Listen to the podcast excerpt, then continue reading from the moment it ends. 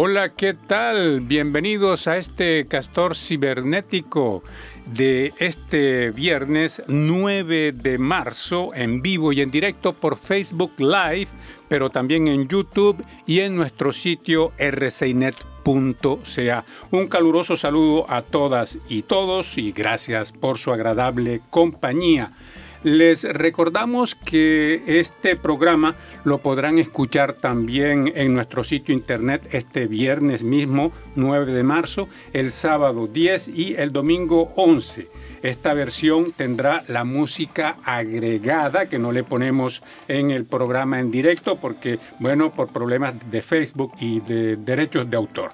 Entonces, en el eh, programa que encontrarán este viernes, el sábado y el domingo, en la versión audio, estará la música del programa que es, hoy estará a cargo del grupo de música instrumental de Toronto que se llama Battle of Santiago.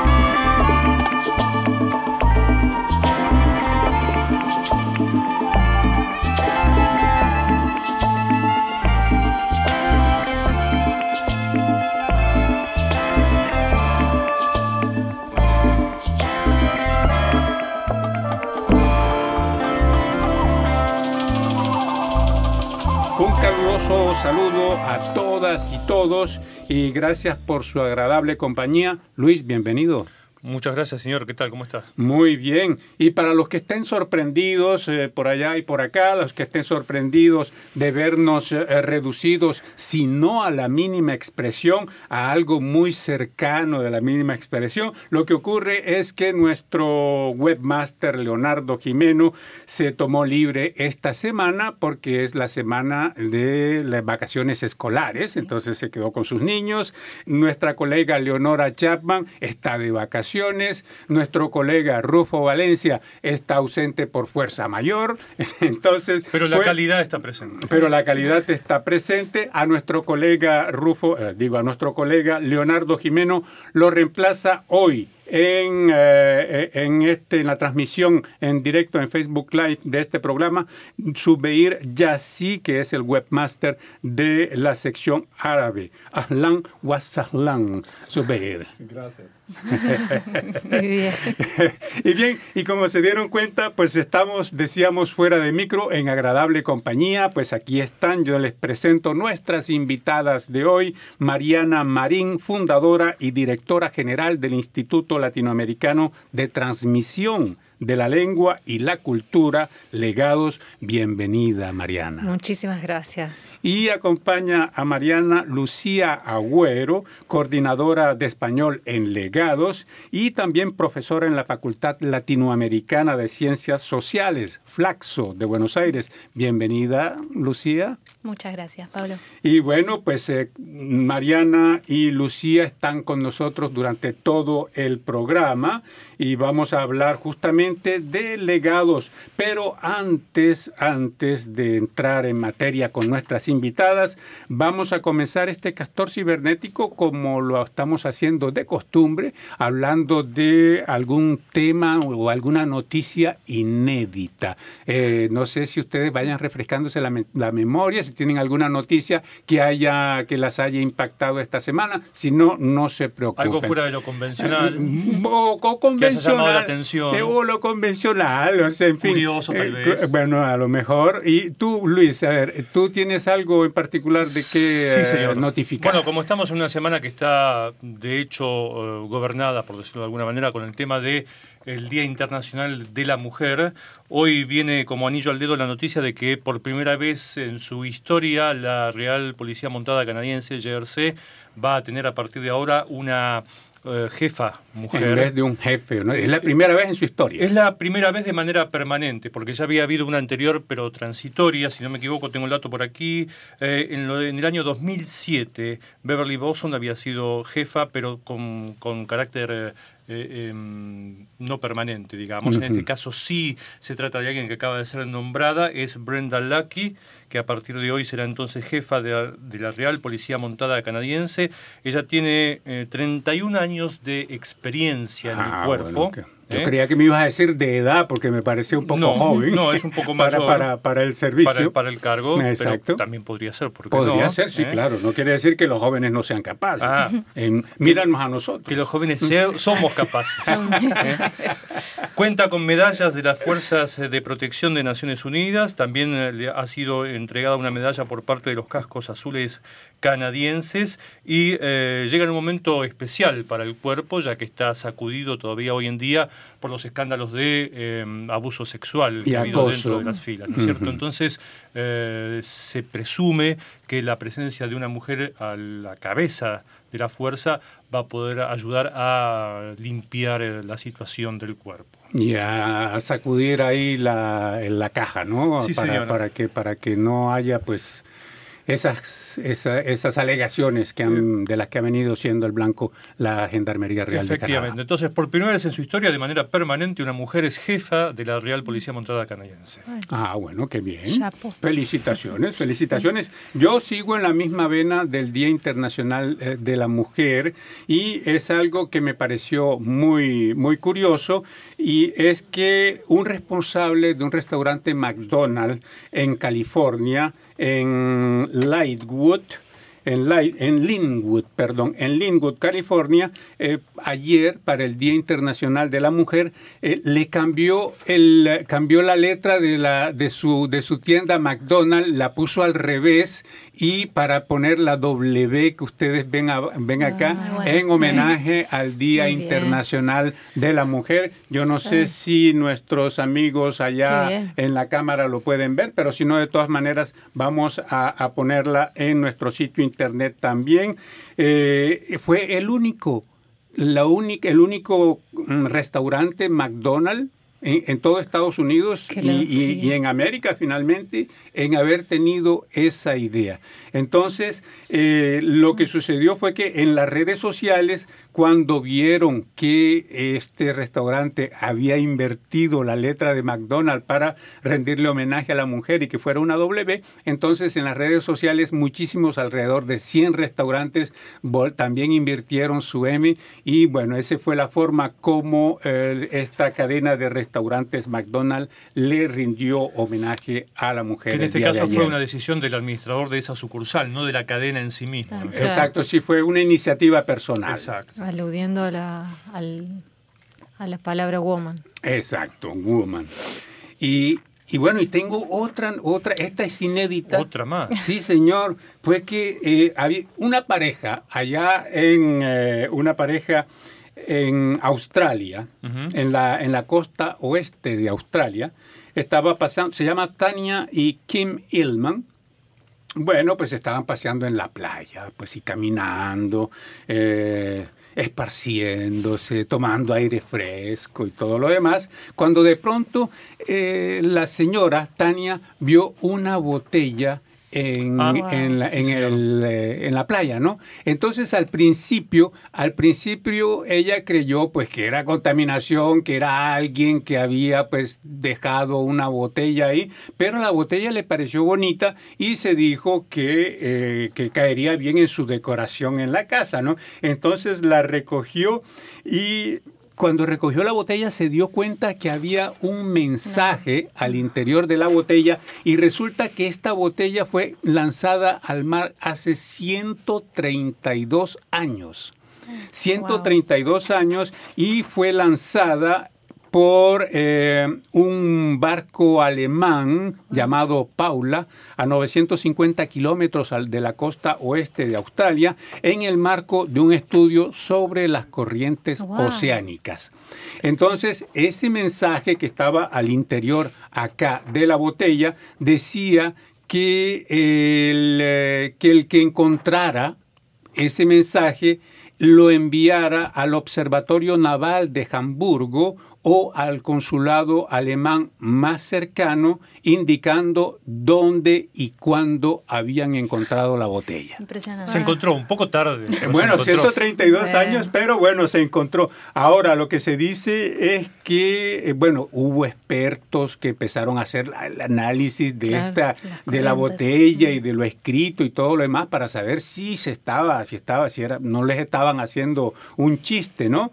Entonces, efectivamente, eh, los resultados del estudio que se hizo es que se trataba de una botella de ginebra holandesa y el papel era un papel barato que databa de la segunda mitad del siglo XIX. Que de hecho estas personas cuando encontraron la botella primero confundieron ese mensaje con un cigarro, creyeron que era un cigarro el que estaba dentro de la misma y en su primer eh, intento o su primera intención fue tirar a la basura la botella y el cigarro. Y después se dieron cuenta que no era un cigarro, sino que era un papel enrollado y cuando lo abrieron leyeron el mensaje que vos acabas de leer. Ah, bueno, durante más de 70 años, dice acá la noticia, al finales del siglo XIX y a principios del siglo XX, alrededor de varios centenares de botellas se lanzaron al mar en el marco de este estudio sobre las corrientes marinas oceánicas que llevaba a cabo el Observatorio Naval Alemán. Sí. Tampoco es para alentar a la gente que se lancen más a tirar botellas al mar, ¿no es cierto?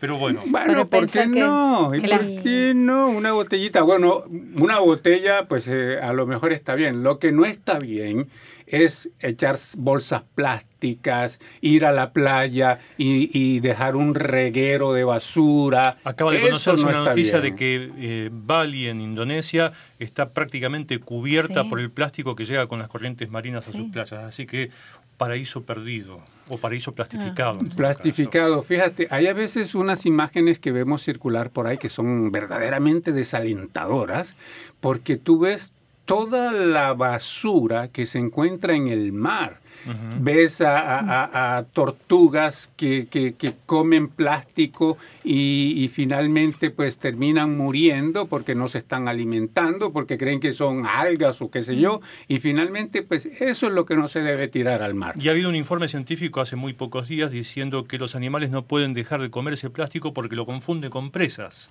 y no pueden evitar el impulso de querer atraparlas. Entonces eso los lleva a ingerir el plástico que más tarde les provoca la muerte. Exacto.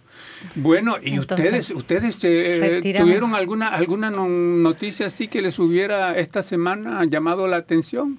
Eh, no sé si noticias inéditas, pero sí mencionar que el Día de, la Mujer fue muy importante también en Argentina eh, y que hubo un montón de mujeres y actividades, sí. En Argentina justo está en el, marco de, en el marco de la legalización, la despenalización del aborto, entonces muchas mujeres, es un movimiento enorme, eh, muchas, por ejemplo, la Universidad de Buenos Aires, las diferentes facultades adhirieron al paro de mujeres, entonces fue un movimiento enorme que, que está reclamando eh, esta, esta, esta ley. Se, realizaron marchas en todo el país, pero en Buenos Aires hubo una de una masividad inédita para este tipo de marchas en el que participaron no solamente mujeres, sino también hombres y muchos chicos y chicas menores también.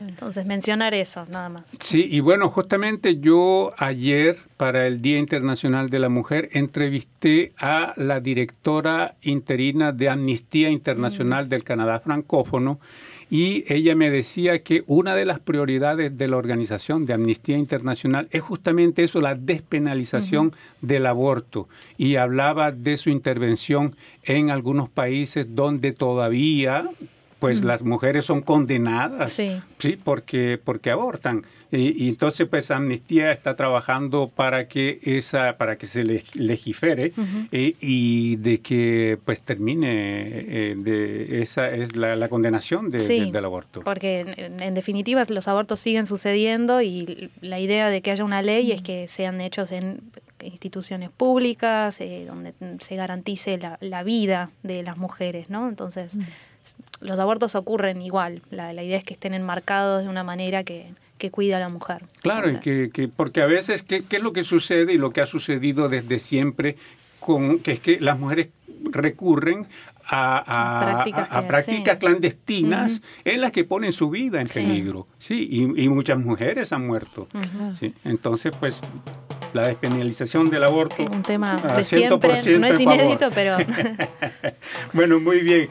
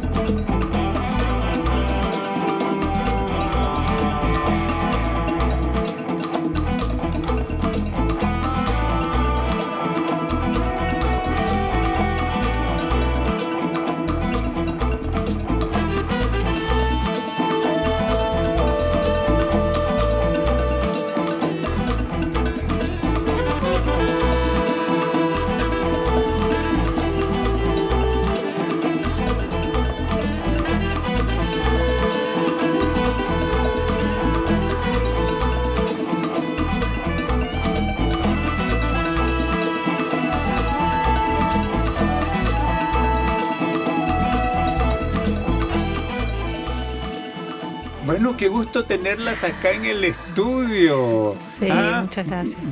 Ya habíamos tenido la oportunidad a principios de año de conversar con las dos y eh, pero para los que no los que los que nos están viendo en este momento por allá en Facebook Live eh, los que no no tuvieron la oportunidad. O los que cometieron el error de no escuchar esa entrevista. Exacto sí, bueno a ver bueno las excusas son buenas no estaba ocupado estaba trabajando en fin. Pero para los que no pudieron escucharla entonces eh, aquí están nuevamente invitadas. Y recordémosle justamente Mariana a, a estas personas personas qué es el instituto, qué es Legado. Sí. Eh, Legado es un instituto de transmisión de la lengua, del español y de la cultura. Sobre todo estamos trabajando de las culturas latinoamericanas, pero bueno, también hablamos de cultura hispanoamericana. Eh, y estamos trabajando con tres programas. La, idea original del espacio hace dos años que empezamos a investigar y a trabajar fue pensando en, en, en, crear un programa de transmisión del español como lengua de origen para nuestros descendientes, sabiendo y confirmándolo al interior de nuestras nuestros hogares de que a la tercera generación de inmigrantes la lengua se pierde. Así uh -huh. que eso fue como un poquito el motor de, de, de, de, legados. Y hoy tenemos un programa especial, diseñado especialmente para estos chicos que son hispanohablantes, pero que no tienen otras competencias de la lengua, que además aprenden el francés y el inglés en las escuelas. Y tenemos otro programa también para el resto de la comunidad que le interese la lengua y nuestras culturas. Entonces hay un programa también de español como lengua extranjera y hay talleres abiertos a toda la comunidad, de hispanohablantes o no, eh, basados en, en, diferentes artes y siempre, bueno, con este, este eje puesto en, en, la mirada latinoamericana. Vamos a recordarles a nuestros eh, oyentes o videntes o escuchavedores que Mariana Marín es la, la fundadora y directora de Legados. Mm. Eh, Lucía, Lucía Agüero, sí. tú eres coordinadora de, de, español en Legados uh -huh. y lo decíamos también, tú eres profesora en la Flaxo. Eh, para, con respecto a legados, mm. ¿cuál es tu contribución ahí? Bueno, nosotros en Flaxo empezamos a investigar eh, con compañeras también de, de, allá de Buenos Aires el tema de la lengua de herencia, que es cómo los chicos reciben el español y qué dificultades, qué necesidades tienen para poder desempeñarse, poder desarrollarse en español desde lo profesional, desde lo académico. Entonces eh, vinimos en este convenio entre Flaxo y Legados a, hace seis meses a, a hacer una capacitación, a trabajar con los profesores de acá y ahora yo volví de vuelta en este marco para, para coordinar, digamos, el inicio de las clases. Entonces, uh -huh. eh, es un proyecto que es muy lindo y me parece que tiene mucho, mucho todavía por hacer y por crecer, como es un tema que, que sí, va a seguir que, no, que, no, se agota. Sí, Luis Laborda. Yo resalto el perfil sí. que están describiendo nuestras uh -huh. invitadas porque no se trata, es evidente, de una escuela tradicional de lenguas, de lenguas exacto, que sí. las hay muchas aquí en Montreal y en no. todo Canadá. De hecho, tú eres profesor de español en una de esas. He sido, he sido y a veces me reclaman, pero me resisto. y, eh, pero se digamos, hace rogar. en este caso, Legados va, avanza más allá. Se trata uh -huh. de recuperar no solamente una, o de recuperar o de mantener no solamente exacto. una lengua, sino la cultura en general. Sí. Y, y... El, el, emprendimiento es bastante nuevo. ¿Qué respuesta ha habido hasta ahora? Bueno, una cosita antes. Claro, el, el, programa fue diseñado para transmitir en algunos casos o aprender la lengua a través de las artes. Uh -huh. Eso también es como, como el pilar. Y bastante innovador. ¿no? Bastante innovador, porque estamos trabajando con diferentes disciplinas artísticas en una, con una metodología que se llama de parejas pedagógicas. Uh -huh. Entonces, en el programa de lengua de herencia... Eh, los chicos trabajan con una profesora de español y con otra profesora la eh, mitad de la clase, a, a, mitad y mitad, con una profesora en una disciplina artística, sea el teatro, el canto y la música, la pintura, y siempre eh, con un enfoque latinoamericanista.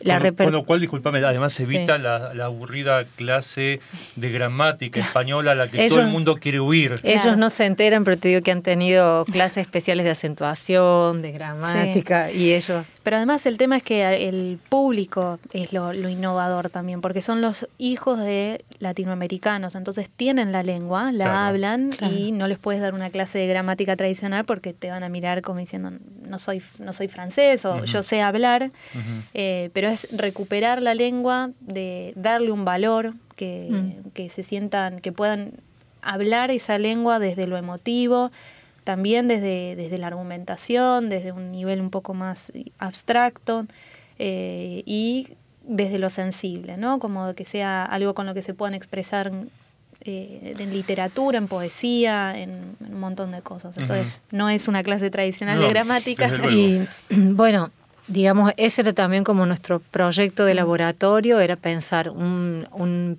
un programa, un espacio que tuviera la lengua como, como eje, digamos, eh, tratando de responder a esta necesidad, a esta preocupación de que nuestros hijos la van a perder a la lengua, mm. Pero tratando de transmitirla o de crear ese vínculo afectivo con nuestro público a través de las disciplinas artísticas. Eso era como para nosotros en el mundo de adultos, de profesionales, yo vengo de la antropología, de los que vienen de, formación en letras, de la enseñanza de la lengua, nos parecía como fantástico pero bueno, ahora para responder a tu, a tu pregunta, la repercusión que ha tenido en las familias y en los niños es bellísima. Tenemos eh, dos clases, dos cursos de lengua de herencia abiertos que ya están, han pasado la mitad de la sesión. Y bueno, al otro día de la primera clase y todo el mundo siguió viniendo, recibíamos mensajes y fotos de las mamás de las, desde sus casas diciendo, mira, está haciendo los deberes delegados. Los chicos llegan corriendo, o sea, una de las nenas, mm, los testimonios son, son divinos. Una de las nenas me dijo, a mí me gusta venir más acá que a la escuela. Eh, me podés eh, ella también me dijo, me, me, guardás para todo el año que viene, mi mamá lo va a pagar porque eh, yo sigo, ¿eh? Yo sigo. Y Eso las alienta mucho, me imagino. Sí, bueno. Pero es, sí, o sea, una de las chicas dijo, eh, una de las primeras clases la profesora terminó con, y colorín colorado, este cuento se ha acabado, y a ella le vino toda la infancia, que por ahí era algo que la madre le decía y pensaba que era algo más de su relación con su mamá y de repente sentir que es una comunidad entera que entiende y que comparte eso, también hace valorar esa lengua, ¿no? Sentirse que... Sí. A mí me gustaría decirle a las personas que nos están viendo o escucha viendo en este momento que, bueno, si tienen, bueno, quizá para, para ellos y la gente en América Latina, quizá eh, eh, este, este, la transmisión de la cultura eh, sea un tema que finalmente para ellos es algo natural, natural porque mm. se hace en la vida de todos los días y que eh, al escucharla acá a ustedes, de ver de todo el trabajo que hay que hacer para que los inmigrantes mm. y los latinos en este caso como nosotros podamos transmitir nuestra cultura a, nuestros hijos, mm. pues es un trabajo que necesita dedicación y además de la dedicación se necesitan instituciones como las que ustedes están mm. representando y que han creado para poder transmitir esa cultura. Tenemos acá... Em, Rafael Bandera Pacheco, quien desde Barranquilla, Colombia, mi ciudad, Barranquilla, y Rafael es un amigo de infancia. Y Rafael dice, un saludo cordial desde Barranquilla, Puerta de Oro de Colombia. Este domingo hay elecciones. Oh. Y también le damos una, la bienvenida a Javier González Nungaray, quien nos está escuchando. Javier es un asiduo escuchabedor de este programa. Casi siempre presente. casi siempre presente, exacto. Entonces le mandamos un saludo a Javier que se encuentra en México. Mm. Entonces, pues invitamos a todos los que nos están siguiendo en este momento a que hagan sus preguntas con respecto a la temática que estamos abordando hoy aquí en este programa. Yo quería preguntarle a las chicas, porque hablaron de menores, ¿es solamente menores de edad la clientela de delegados o también hay adultos? No, hay adultos también. La idea de los talleres eh, es unir las comunidades, ¿no? O sea, mm. que venga gente que pueda hablar español como lengua materna, pero también que venga gente francófona que sepa francés. Sabemos que la gente de acá ama la cultura latinoamericana, entonces hacemos, tenemos espacios de cine debate, por ejemplo, donde pasamos las películas en español eh, habladas en español y después se hace un debate en español. Entonces, las personas que tienen un francés intermedio, intermedio avanzado, generalmente ponemos subtítulos, eso sí, eh, pueden seguir las películas y seguir la discusión. Eh, y también español. Claro. Tiene un, nivel de español. Claro. Y también tenemos un taller de pintura donde hay una profesora de artes que da la clase de español eh, perdón, la clase de pintura en español. Y eso es súper rico desde lo cognitivo, porque uno está usando eh, para ser creativo desde lo artístico, también el cerebro desde el, lenguaje. Entonces, eso expande muchísimo la, creación. Entonces, es un. Nuestra idea con estos talleres es que sean espacios sociales donde se pueda compartir la lengua, donde se puedan practicar y también donde las personas latinoamericanas migrantes puedan desempeñarse en sus profesiones, ¿no? Y desempeñarse en esas profesiones con su lengua primera, entonces. Y hay un público bastante heterogéneo que también apunta, como vos decías, a conocer o a profundizar sus conocimientos del español. Mm. No por nada en Montreal se habla cada vez más español. el español que se escucha hoy en día en las calles es mucho más frecuente que el que se escuchaba hace apenas 14 años atrás cuando mm. yo llegué.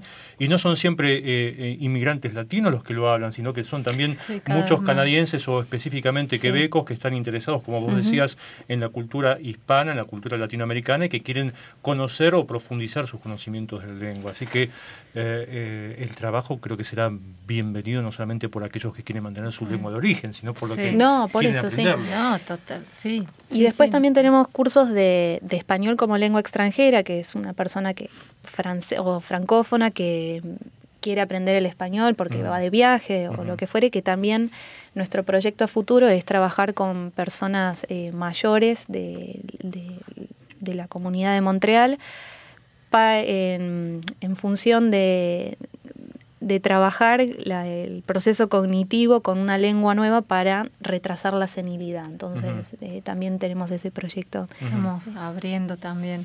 Pero bueno, para, para, precisar más, el programa de lengua de herencia va desde los 0 hasta los 17 años. El programa de lengua de herencia va desde los 0 a los 17 años. El programa de lengua extranjera es para adultos jóvenes y adultos. Pero los, los chicos que terminen el programa de legados a los 17 años pueden seguir en esto, en esto que hemos denominado talleres del mundo hispano, claro que son todos estos talleres que mencionaba Lucía. Entonces ahí pueden seguir trabajando, estar inmersos en español, en contacto con la comunidad local, sea francófona u otra que, que de hecho, bueno, hemos tenido en, el taller de cine debate mm. presencia de gente de Estados Unidos, mexicanos, estamos todos mezclados ahí. Vamos a regresar ahorita al cine debate. Hay un mensaje acá justamente de Javier González Nungaray que acabamos de saludar. Él dice, muchos saludos amigos de Canadá en las Américas Café. Felicitaciones a las mujeres presentes, eso va para ustedes, y a todas en general por su día, el Día Internacional de la Mujer. Mm. Y les recuerdo nuevamente a todas las personas que nos están escuchando que si tienen alguna pregunta eh, se la pueden hacer directamente acá a nuestras invitadas que ellas con un gran placer les van a responder. Vamos a leer algunos anuncios, eh, algunos mensajes de nuestros oyentes, eh, Luis. Sí, tengo aquí un mensaje que mm, no tengo la firma, no sé quién lo envió, pero dice Rusia presenta su más alto índice de pobreza en los dos, en los 10 últimos años. Bueno, no es algo que yo vi cuando estuve por allí, claro que yo estuve solamente en Moscú y ahí, Rusia es muy grande. Eh, ah, Pato es el que envía el mensaje, dice Rusia debería diseñar un sistema en donde la gente no detectara dolor, hambre y pobreza, efectos de la carrera armamentista. Mm. Muy bien, yo tengo acá un mensaje justamente de Javier González Nungaray sobre el tema verdad, reconciliación y minería. Javier dice, Colombia, El Salvador, Argentina, Guatemala, etcétera, países donde se han asentado compañías mineras canadienses y han tenido problemas legales y de contaminación. Canadá se caracteriza por ser un país muy respetuoso a nivel internacional. Estas compañías, a mi ver, están manchando esa reputación de Canadá. Saludos amigos del Castor Cibernético. Tengo un mensaje de Esmeralda Domínguez, ya que estamos hablando de lengua y de habla, y ella dice, la lengua de signos podría ser la tercera lengua oficial de Canadá. Mm. Y Esmeralda Domínguez comenta, excelente noticia para las personas sordas canadienses. ¿Será que en alguna parte dictan talleres de lengua de signos quebequenses? Soy intérprete de lengua de señas venezolana desde hace más de 20 años y estoy pensando en la posibilidad de emigrar a Quebec. Sí, es cierto que el, eh, lenguaje de las señas pues ahora em, se, está, se está haciendo más popular, digamos que se está integrando más. Cada vez que hay un discurso de alguien, hay una persona, un traductor que va eh, traduciendo en señas para, para las personas que tienen problemas auditivos, ¿no? Y tengo acá un eh, otro mensaje. El tema es granjero canadiense regala su tierra a una condición. Entonces José Lemus dice, hola, Soy José, campesino desde niño y amante de la naturaleza y de los animales. Yo me comprometo solemnemente de cuidar de su granja y de todos sus animales, incluyendo los más viejos y desfavorecidos. Espero su respuesta. Entonces, no sé quién hizo este tema, debe ser uno de los colegas nuestros eh, que hizo el tema, no fui yo, pero bueno, hay que decir que ya hay un voluntario al menos para, para, ocuparse de la tierra de, eh, de este granjero canadiense. ¿La condición es cuidar a los animales y explotar la tierra? Eh, dice, la, la, condición tendríamos que haber ido al, al reportaje o la entrevista como tal para conocer la, la, condición porque no, no la tenemos a mano. Bueno, porque si nos dan la tierra gratis, algo, alguna tarea habría que hacer. ¿no? bueno, hay que, hay que trabajar la tierra, ¿no? Porque ese es uno de los problemas. Ahora, lo que sucede acá en el, en el campo ahora, aquí en Quebec, por ejemplo, mm. hay una migración de la juventud hacia las ciudades, lo cual está haciendo que las personas que tenían fincas, que tenían mm. granjas lecheras y todo esto, ya están, ya están viejas y no tienen, antes eran los hijos los que iban eh, agarrando el relevo, ¿no? Pero ahora pues eh, ya hay menos gente, me imagino que ese es el caso de este granjero, que debe estar solo y que, nadie para, para, encargarse de su tierra. Entonces, eh, ese es el problema que tiene, que, que los granjeros van envejeciendo y la juventud está muy poco atraída al trabajo de campo mm. y bueno, pues entonces pues va a haber, yo tengo la impresión cada vez más mensajes como este de, de, granjeros que buscan el relevo. Que, buscan el relevo mm. o, y si no les queda otra, pues que vender la tierra, ¿no? Que es, mm. es, la otra alternativa, sí, debe ser. Es yo me recuerdo cuando llegué aquí a, a Canadá hace mucho tiempo, en 1975, quizá ustedes no habían nacido. Entonces fui a trabajar con un granjero que era vecino mío y eh, me fui a trabajar con él y con él pues lo ayudaba en sus quehaceres eh, porque sembraba papas y hacía un montón de cosas. Y em, aprendí algo que fue una de mis primeras lecciones eh, de la vida de campo aquí en Quebec. Entonces, él me contrataba para que yo lo ayudara porque no tenía hijos y nadie lo ayudaba, entonces me contrataba a mí para que yo lo ayudara y yo pues estaba recién llegado, así de que él con su acento me le entendía prácticamente nada, pero lográbamos entendernos. Entonces, uno de los trabajos que hacíamos era ir a recoger las piedras en el, en el campo antes de sembrarlo porque él me decía que las piedras crecen en, en, la tierra. ¿Cómo es esto? Sí, entonces me decía, las, tierras, las piedras crecen, entonces hay que sacarlas, porque si no, no podemos sembrar. Y yo tenía dificultad ¿no? en entender, en comprender qué era, por qué era que él decía que las tierras, sí, sí, que las piedras crecen. Se dice así a, título de, chiste que la tierra es tan fértil en, América Latina que siembras un cajón y te sale un escritorio, ¿no? Entonces yo me decía, a lo mejor pues a sale una casa, qué sé yo. No, mentiras. Entonces, lo que sucede es que con como se congela la tierra, en, en, el momento en que se comienza a descongelar, hay un movimiento de la tierra y ese movimiento hace que las piedras van saliendo hacia la superficie. Entonces, para volver a sembrar, para no dañar las máquinas hay que recoger las piedras primero antes de la siembra. Esas son todas las piedritas que encuentro en mi jardín cada verano. Eh, eh, bueno, puede ser las chiquititas, pero de las que te estoy hablando eran unas señoras piedrotas así de grandes, que efectivamente yo entendía que si él pasaba con su máquina a, elaborar la tierra, pues seguramente se, le dañaba la maquinaria, ¿no? Porque son unas piedras muy grandes. Y yo que pensaba mal de mis vecinos.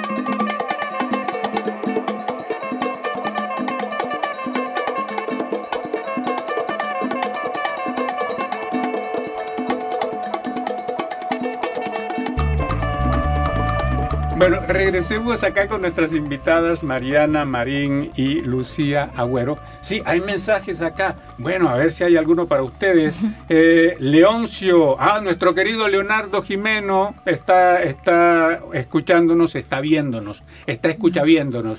Saludos, Leonardo. Acá ves, está en buena compañía, como te puedes dar cuenta. Y tenemos un comentario de Joshua Lains que dice, saludos amigos de Canadá en las Américas, café, excelente programa. Bueno, pues eh, muchas gracias eh, Joshua y vuelvo a repetir la invitación y les digo que si tienen alguna pregunta para nuestras invitadas, ellas están aquí justamente para responderles. Eh, el cine debate. Entonces, hablamos de, del cine debate. lo que tú decías es que, lo que ustedes dicen es que es un éxito, digamos, esta, esta eh, forma ¿no? de, aprendizaje del idioma y... Sí, de, sí, tiene, un, tiene me parece que, que depende de la persona y después también las familias, las repercusiones que tienen son, son muchísimas y también te invitamos que vengas algún viernes a acompañarnos también, Luis. Con todo gusto.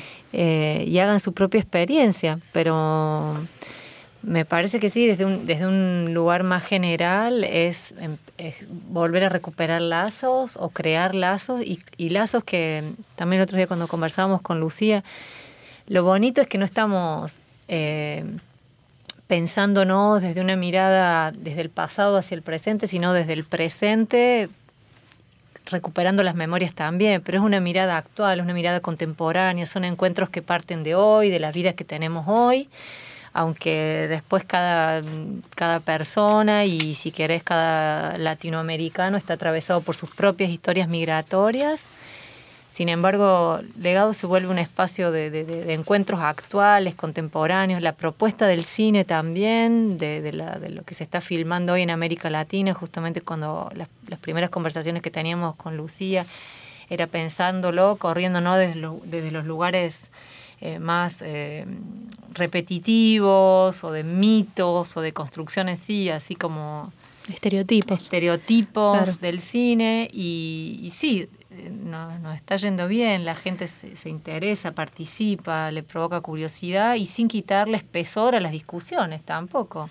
Claro, o sea, hicimos proyecciones de películas para niños, de películas de América Latina para niños y eso eh, fue muy lindo también, ver a los chicos como ver toda una película en español y entenderla y después repetir frases en español o sentirse movilizados por eso y por ahí incluso jugar entre ellos en español. Entonces ya desde ese primer lugar nos pareció muy lindo y con el cine debate para adultos también. Han surgido discusiones que exceden a la experiencia de América Latina, que son también comunes a la experiencia canadiense.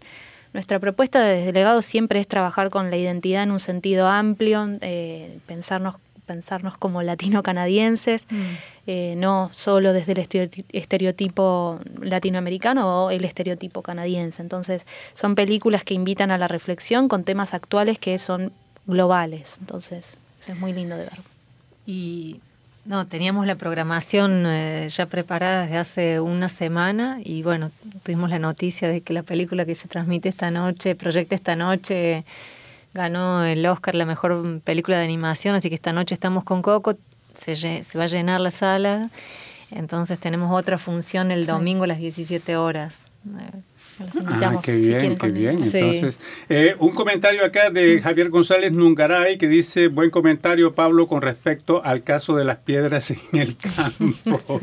bueno, y, vamos a, Luis, el tiempo siempre pasa volando, creemos que tenemos mucho tiempo, pero eh, finalmente eh, se va como agua entre los dedos. ¿qué, resaltas tú esta semana em, de, mi trabajo? de tu trabajo? Hablamos cuando comenzamos la emisión del Día Internacional de la Mujer y a propósito de eso yo entrevisté a, Leonor Cedillo, que es una consultora en salud laboral eh, investigadora asociada a la Cátedra de Leyes en Salud y Seguridad Laboral a cargo de la doctora Catherine Lippel en la Universidad de Ottawa. Ella se refiere al tema de mujer y trabajo. La mujer se ha ido incorporando a tareas que antes estaban consideradas como meramente masculinas, pero lo que sostiene Cedillo es que la normativa y las pautas que rigen esas funciones hoy en día compartidas, hoy en día mixtas, no han sido adecuadas con la velocidad necesaria y que entonces la mujer se ve a veces enfrentada a tareas que em, no han sido legisladas de la manera correcta.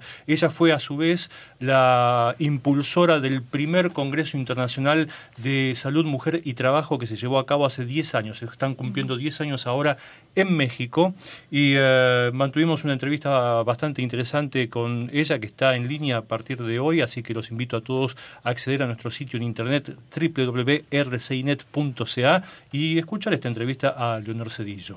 Y bueno, yo también hice, eh, sí.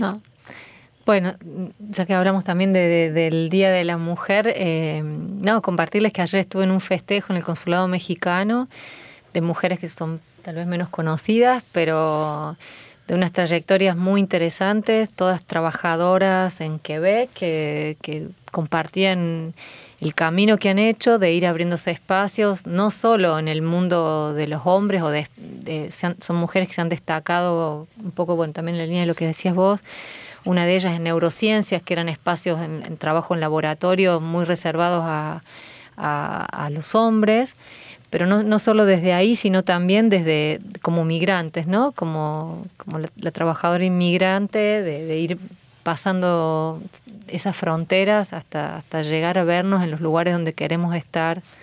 Y sí, parece que es un camino que se presenta más dificultoso que, para los hombres. Afortunadamente, pues que se está recorriendo el camino. Seguro que hay barreras, pero cada vez más yo creo que hay apertura.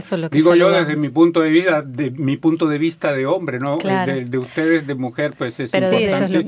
de lo más concreto, esta es la semana de relax y para estar acá también hay gente que tiene que estar cuidando a los chicos en la casa. Entonces, nos atraviesa todo el tiempo. Ya, el tiempo pasa como agua entre los dedos, decíamos ahorita, y ya nos quedan solo un minuto o dos minutos. Yo por mi parte los invito a escuchar una entrevista que hice con una fotógrafa canadiense de aquí de Montreal. Ella se llama Heidi Hollinger eh, y bueno, que, es interesantísimo. La entrevisté por dos razones. La primera razón porque ella presenta esta semana que viene eh, su libro que se llama 300 razones de amar la Habana.